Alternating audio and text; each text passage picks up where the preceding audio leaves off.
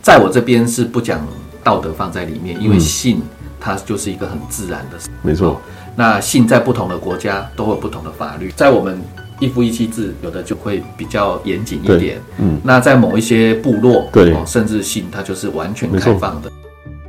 大家好，欢迎收听《历史本色》，我是大家好 Visa。今天我们邀请新兴健康美学中心郑义兴院长跟我们一起分享古今中外结合史料与情谊文化的故事。你会发现，历史本来就很情色。我们欢迎郑院长。嗨，大家好，主持人好。嗯，谢谢郑院长哦。那我们谈到蒋介石的亲密关系的生活，其实已经谈了四集了。对，那我们从他的第一任原配毛福梅，然后谈到第二任的姚远成，后来再谈到了第三任的陈洁如，那最后我们当然谈到了他第四任，也就是大家所熟知的蒋夫人宋美龄。那除了这四个女人之外，其实蒋介石哦，他的性爱生活其实还蛮多彩多姿的哦、蒋介石他早年哦，他毕竟曾经在上海生活过。那上海是一个花花世界，那他当时在上海洋场算是一个很花花公子、很放浪的一个子弟哦。他经常沉迷，他经常游走于花街柳巷之中，然后找青楼的女子，青楼女子就是我们现在所谓的性工作者，陪他睡觉。他曾经在日记里面说到，他下午只做两件事，第一件事买书，就是到处去书店里面看看书、买书；第二件事，他用了两个字叫“逐色”。逐色当然就给人家很大的想象空间。那有一些学者呢，就认为他所谓的逐色，应该就是到青楼里面去找一些性工作者陪他度过一些夜晚。那蒋介石也还蛮诚实的哦，他自己就在日记里面记载啊，说他到了青楼里面哦，只要看到那个床铺很脏乱哦，他就会很生气的拂袖而去，就不做了。而且他在日记里面，是我们一直都觉得这个人的存在，我们掌握的史料真的没有很多。但是因为这是蒋介石他在日记里面自己写到的，他曾经跟一个名字叫做介梅的性工作者，一个青楼女子谈恋爱，但是呢，最后这个女孩子呢拒绝了蒋介石，不愿意跟蒋介石在一起，但是她没有写出原因。那史家也一直找不到这个介梅的女生到底是谁，很想要知道蒋介石是怎么样子跟一个青楼女子谈恋爱，这是我们很想知道，但是不知道的。那蒋介石他就在他自己里面记载啦、他就直接说他真的是大失所望啊！这种青楼的无情又无义的女子，不知道害死了多少英雄啊！然后他就很感慨啊，他就说妓女跟嫖客哦，热情跟冷态哦，真是死完全是随着金钱而转移啊！所以他就认为说，基本上性工作者是没有任何感情基础的。但是我觉得他太过武断，因为我们实际上不知道介梅这个女生她的想法到底是什么。比如说，他其实很爱蒋介石，他不想耽误蒋介石的前途，所以才选择拒绝他。那这样子，我们基本上会认为这女生并不是刚刚讲的无情无义，反而对他是有情有义。他希望他能够更上一层楼。那我们因为找不到这女生的资料、谢美的资料，所以我们无从得知。那蒋介石呢，他还讲到另外一个故事哦，他当时从福建到上海的时候，经过了香港。大家都知道，香港真的是一个花花世界。那他自己也知道香港是花花世界，所以呢，他在日记里面就写说：“我今天能不能接受考验，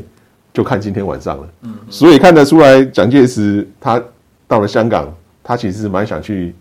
新工作里面去看一看是什么样子的，他其实是想要的。那呢，结果呢，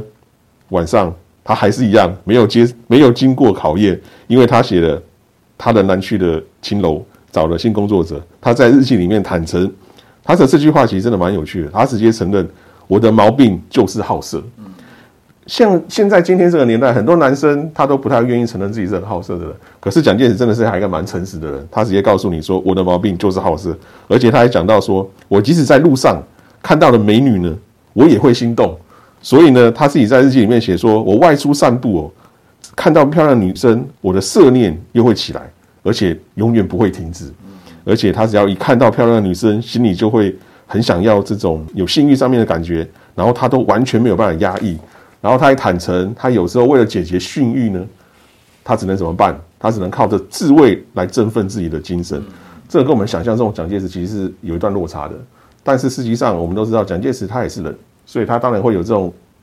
情欲的生活，这个其实无可厚非，也没有什么好去大做文章的，只是让我们看到有个更真实的蒋介石而已。大陆有一个很有名的作家叫秦源志，他写了一本很有名的书，叫《请下神坛的毛泽东》，他把毛泽东从造神运动里面请了下来。那我觉得蒋介石日记也让我们看到请下神坛的蒋介石，我觉得这对大家是好的，所以大家不用再妖魔化蒋介石或什么，这是另外一回事。我们只是在找寻很真实的蒋介石，他的人性的那一面，他作为人的那一面。那我觉得更有趣的一件事情是，蒋介石呢，他自己承认他的好色、他的淫欲是很难克制的，而且他认为这是他对他自己来说是一个非常非常丑态的事情，所以他为了避免自己一再出现这种情欲上面的丑态，而且呢，他也是为了保重自己的身体，避免纵欲过度，他曾经自己自律禁欲，他曾经说过，我以后两个礼拜之内都禁止跟我们当时讲到的陈洁如交媾，他是用交媾两个字。那我们从这件事情就可以看得出来，蒋介石他虽然好色，但是他也知道他要戒色。所以呢，我们想要问一下郑院长，那我们一般的人，如果你知道自己好色，你需不需要去戒色，或是需不需要去禁欲？那这样的禁欲方式对于你自己的亲密生活，到底是有好处，还是其实是有弊的？呃，我从这个人类的本性来出发来讲哈、对我们人类有三大生存的驱力：吃，我们有吃的需求，对有睡觉的睡眠的需求对，也有性的需求。那这个是人类存续的一个三大嗯重要的驱力。所以从人性生理的需求的面向上面去看，那过去。呃，我们古人称色嘛，哈、对色就是性啊，对性就是色，指的就是其实就是欲望。对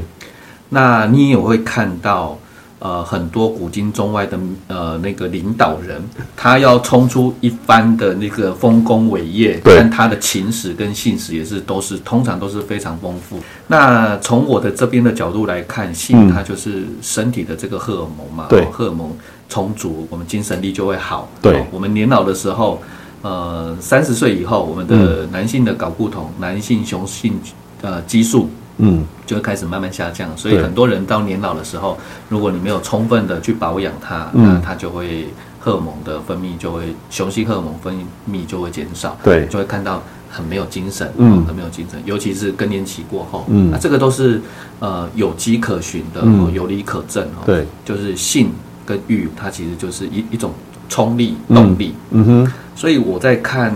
主持人在讲这个故事的主角啊，对我觉得，呃，也也不是太奇怪的事情，这个嗯本来就是人性，哦对人性每，个人都会这样子。对对对，嗯哼，这个就是人性。但是很多人都不敢讲。对， 那因为我们过去会受到传统保守去避谈这个性嘛，嗯因为性有很多的负面标签，嗯嗯哼啊，淫荡啦、哦淫秽啦，所以当然就会去避掉这个东西。那对其实我们都知道，几乎啦，几乎很少人哦，当然有无性。的对那一很少块哦少数但是是少数，对极少数。嗯，那每个人都会碰触的，那为为什么我们都、呃没有办法去接受？啊嗯对这个就是会形成矛盾。你自己做，然后不敢讲，嗯哦，这个就会矛盾。对，话说到你自己做，然后你不敢讲，嗯好、那你又呃想要去呃克制它，嗯，但是又克制不了，嗯这个就会变成身心疾病。哦，这个在呃，不管是在医学的临床上对面，或者是在我的实务经验当中，嗯有很多都是这样子、嗯哦。那当然比较多的是，比较多的是青少年啦，哦青少年或者是单身的，，对，就是呃会用自慰来对处理自己的性欲的，嗯那会变成这样子嗯，哦、就是想要克制性欲，对，告诉自己不要做，对但是最后还是做了，嗯哼，这种会会产生这个、嗯呃矛盾嘛，对心理的矛盾，对你内心跟行为的矛盾，嗯，那久了之后，你不明白所以，你也没有办法去处理它，对你就会变成焦虑，对，哦，就会变成很多的身心的一个状态出来。嗯哼这个时候才是人们在说的，就是你因为性嗯，做太多，嗯变成精神不济，就是产生很多生理的一个呃病痛，嗯哼，这个都是因为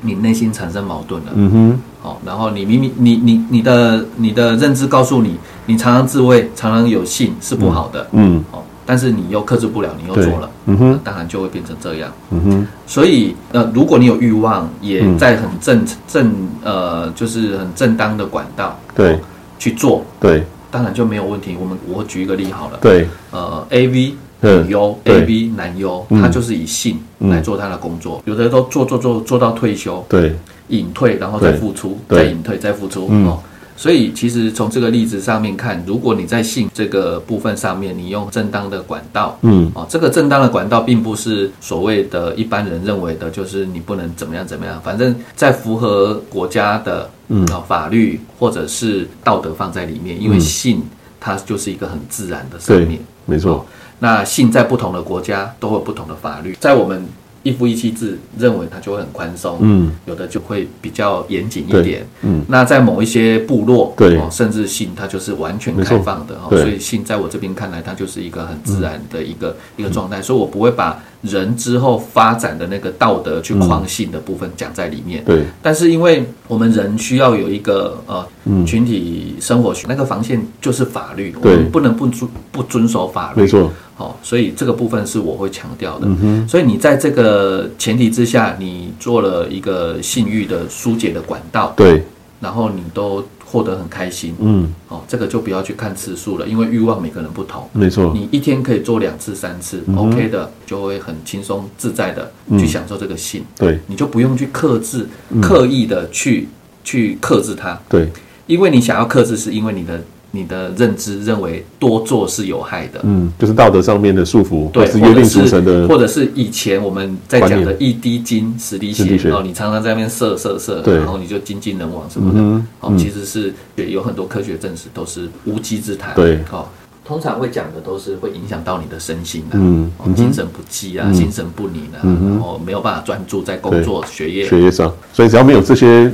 只要你自己没有这样的情形出现，其实基本上这样子是基本上是没有必要特别去禁欲的，就对对对了，嗯对对对。然后反而有一种就是你长期禁欲，等到你要启动你就很难，就很难，就对就很了难。而且禁欲到底对身体是不是有一些负面的影响啊？呃，如果长期不射有一精种研究，有有一些研究，比如说你长期都没有，比如说男性啊，嗯没有没有呃高潮射精，对那当然就会呃提升这个射入腺疾病的对风险，。哦没错，嗯哼，那女生如果长期没有做阴道的性交，有可能会变成，嗯像女性呢就会有可能会有阴道萎缩的现象，哦，嗯像这样子都是长期禁欲，它也没有性性行为所产生对身体状况。嗯，包括自慰也是这样，就对是对包括对对不是只有性关系，就是包括自慰什么之类对都不是在里面。对，OK，所以这样听起来其实不需要无谓的禁欲啦。是其实只要是对身体好的，其实基本上是没有什么太多的问题。是所以我觉得现在重点是大家应该要有一些比较正面看待自己所有的性的需求或者是性的欲望，只要在像刚刚院长讲的，不要跨越那一条防线，只要你不要越过那一条法律的界限，其实你要怎么样享受自己的性生活，那是你自己的权利跟自由。因为你越过那个法律的防线，你就会有触法的疑虑对嗯嘛。对，没错。哦。那你在性上面，如果、如果是一直可以去呃、去享受的，那嗯对当然就没就没有什么问题。没错，那我们很多，比如说传统的、嗯传统的思维，对哦，或者是宗教一些宗教的一个禁令，对，这当然都会让我们在性上面会有很多的自我限制。没错，我们一个人对于该做的事或天嗯性有越来越多的限制，就会有越来越多的问题。没错，那其实现在的宗教有很多对性其实都有没错都有某某种程度的开放没了。错。哦，这个就是与时俱进嘛，没错就是一直一直会去说实话，其实从自古以来只讲过那句很有名的话，所谓的“食色性也”嘛，是其实就是古代的人就是认为说，基本上食欲跟性欲基本上是脱不了关系的对。对所以我觉得大家不用再用很负面啊的角度去看这样子。那其实我们可以看得出来，蒋介石他都已经这么正面看待他自己事情，而且他很诚实的自己说，当然他在日记里面写说，他认为他最大的问题是好色，这个代表他很勇敢，他敢把自己的真正的情形讲出来。现在很多人其实是对性方面是很有兴趣，但是又不敢讲的。是所以我觉得这是未来将来大家一起可以努力的方向，嗯就是让你可以很大声的说，其实你是很喜欢性爱的生活，是啊这个其实是不是任何有问题的？对，所以这是希望大家像现在大家都讲一句话，我觉得讲的还蛮好的，就是以前认为性爱是很羞耻的，嗯但是现在其实应该渐渐是要把耻给拿掉，是然后修，当然你你可以选择性的保留，你可以认为说，呃，爱情或是性爱就是要在很害羞的情况下做，但至少我觉得我们现在要该做的是把那个耻字给拿掉，就是我们已经不再觉得性爱是一件很很耻辱的事情，我觉得那很可耻的事情，我觉得那是大家可以慢慢去像院长讲的与时俱进，跟着这时代一起在进步的。对，好，今天很谢谢院长跟我们分享这么多的故事，欢迎大家上阿信官网阅读文字版，关键字搜寻“阿信最懂你的亲密顾问”，音频底下也附有专栏文章的连结。我是大家好 V 者，下周历史本色一起成为探索历史的好色之徒，拜拜，拜拜。